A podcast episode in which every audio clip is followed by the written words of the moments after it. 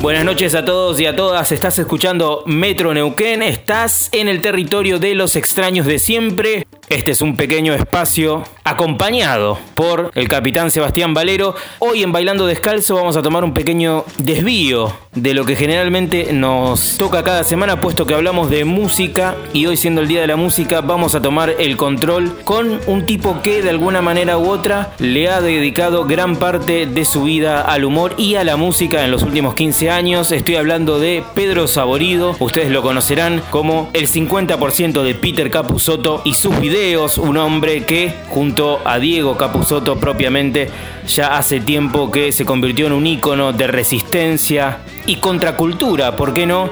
En la República Argentina, tanto con el humor como con la música, a través de ese programa, pero también Pedro es un hombre que lo conocerán como guionista, obviamente por otras experiencias como Todo por dos pesos, Cha Cha Cha, y obviamente hasta largo en su carrera, en sus principios, a lo mejor con lo que tiene que ver con la televisión, como guionista de El inolvidable Tato Dores, un hombre que viene del humor gráfico, un hombre que pasó por la radio también y que en algún momento debutó en la televisión como guionista nada más y nada menos que de Tato Bores, siendo que un joven Pedro Saborido miraba la televisión como si fuera Satanás. Era completamente todo lo que estaba mal. Él era un hombre de la prensa, de las palabras escritas, pero desde entonces se desenvolvió en la televisión de alguna manera u otra, más allá del icono de Peter Capusotto y sus videos en los años de la televisión pública, luego llevándolo a toda Latinoamérica a través de cadenas internacionales. El hombre estuvo ayer dando un taller y luego una charla en la ciudad de Rosario. Primero el taller con una concurrencia completa de dos horas y media sobre los mitos de la inspiración al momento de escribir, al momento de desarrollar un guion y luego una charla abierta al público sobre corrección política, humor político y la construcción de ciertos aspectos del humor en la actualidad, ataviado siempre con el mismo look durante toda la jornada, un jean gastado, roto y una campera bien gastada y un infaltable gorrito de The Who que lo acompañó todo el día con los 34 grados de calor de estuvo Pedro Saborido, primero básicamente sentando precedentes diciendo que la inspiración no existe, el hada que te toca mágicamente de la nada, que te sentás y te aparece sin saber qué carajo estabas queriendo escribir, no existe. Desmetificó eso, desacralizó la idea de el talento mágico, de la inspiración de un ángel, habló sobre crear métodos de trabajo, hábitos para encontrar cada día un nuevo perfil y saber desarrollarlo. Y lo que vamos a escuchar a continuación son cuatro minutos sobre el intrínseco e íntimo contacto entre el humor de Café Concert, la picaresca argentina o italiana también, el Café Concert, el teatro y el cine nacional de una época y cómo de alguna manera eso fue tan pero tan unido a etapas de represión histórica y cómo toda esa forma de sublimar encontró un lugar en revistas y en medios históricos de la República Argentina. Espero que lo disfruten. Si hay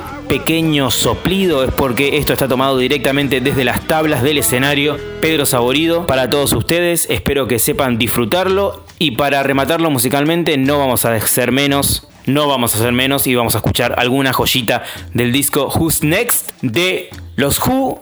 Que tengan una excelente semana. Esto ha sido Bailando Descalzo. Feliz día de la música y los dejo con una palabra que me parece puede ser más alentadora que yo. Eh, eh, vamos a desarrollar un poco el tema del humor político, que tiene algo que ver también con el humor picaresco. Los más grandes sabían que cuando estaba el teatro de revistas, la combinación y que uno iba a ver al teatro de revistas, le explico a los más jóvenes, era ir a ver vedettes y chistes picarescos sobre sexo y monólogos políticos. Hoy es una combinación rara eso, no la, no la imaginamos tanto porque todo eso era un producto que se basaba en la represión eh, del poder sobre el sexo y sobre el ideario político. Entonces, ¿qué aparecía? Aparecían formas de acercarse al sexo a través del humor, permitidas con esa vieja idea de que es una broma. Entonces, pregunto acá a los varones de entre 45 y 50 años, si no han visto por primera vez una mujer desnuda, quizás en una película de Olmedo y Porcel. A eso iba mucha gente, no a ver a Olmedo y a Porcel, iba a ver también a ver una mujer desnuda o no. Entonces después provocaba pequeños, como comenté en algún momento, daños colaterales como, creo que lo comenté el otro día en una charla, ver a Porcel y tener una erección Por la primera vez que vi un par de, de senos estaba el gordo porcel al lado. Y ahí, carácter transitivo, acto reflejo, había una pequeña idea de saber que muchas veces aprendemos de sexo a partir de chistes y humor y no a partir de, una educación, sino a partir de los rumores de esos chistes que nos iban contando. Ah, eh, Piensen esto, y ahí, ahí el humor político se parece, porque el humor político era, la primera, era una manera de esquivar la censura. Supongamos, vamos a hacer un paralelo.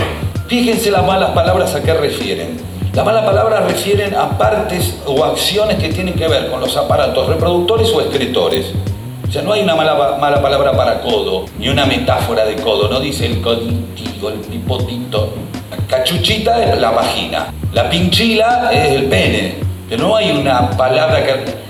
Nariz puede tener napia, naso, marulo, la cabeza, pero no son malas palabras. Las malas palabras tienen que ver con, con lo lógico, lo sexual. Cagar, coger. No hay una mala palabra para decir, eh, qué sé yo, me crucé a Bonfatti en el gimnasio, por decir algo. No hay una mala palabra para eso. Hay una mala palabra para, palabra para un acto que tenga que ver con, como lo digo, que estaba semi prohibido, que hoy resulta que siguen siendo palabras que son entre simpáticas y graciosas. Sodape, cachucha, upite, provocan gracia incluso. Las rimas con la palabra ojete son una de las maneras más este, interesantes de hacer humor. O upite, o poto, por ejemplo, poto o papo acá no significa nada, pero en Córdoba sí. No sé muy bien qué, pero significa algo. ¿Y por qué? Porque son las maneras que con el humor uno se acerca a algo, más, a algo prohibido, al tabú. Entonces aparecen los chistes, la revista Sexo Humor, el humor picaresco, que es una manera de hablar de sexo a través de la trampa del humor, que es la misma trampa por la cual alguien le dice algo eh, a alguien y después re- rebobina diciendo, che, era una broma, pero se lo dijo o gastándolo lo imita. Y en la imitación hay una gracia porque le está marcando un espejo. Y el humor político es lo mismo. Había dos tipos de humor político. O sea, mejor dicho, el humor político tiene como dos funciones en ese sentido. Es avanzar sobre lo prohibido.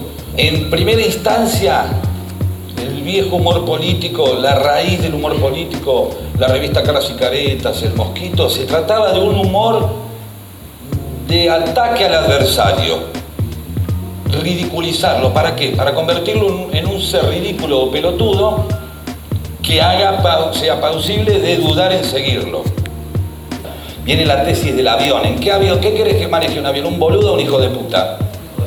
Porque él va a querer llegar vivo, el pelotudo se la pone. De ahí viene la famosa frase de Alberto Ures, no hay boludo bueno.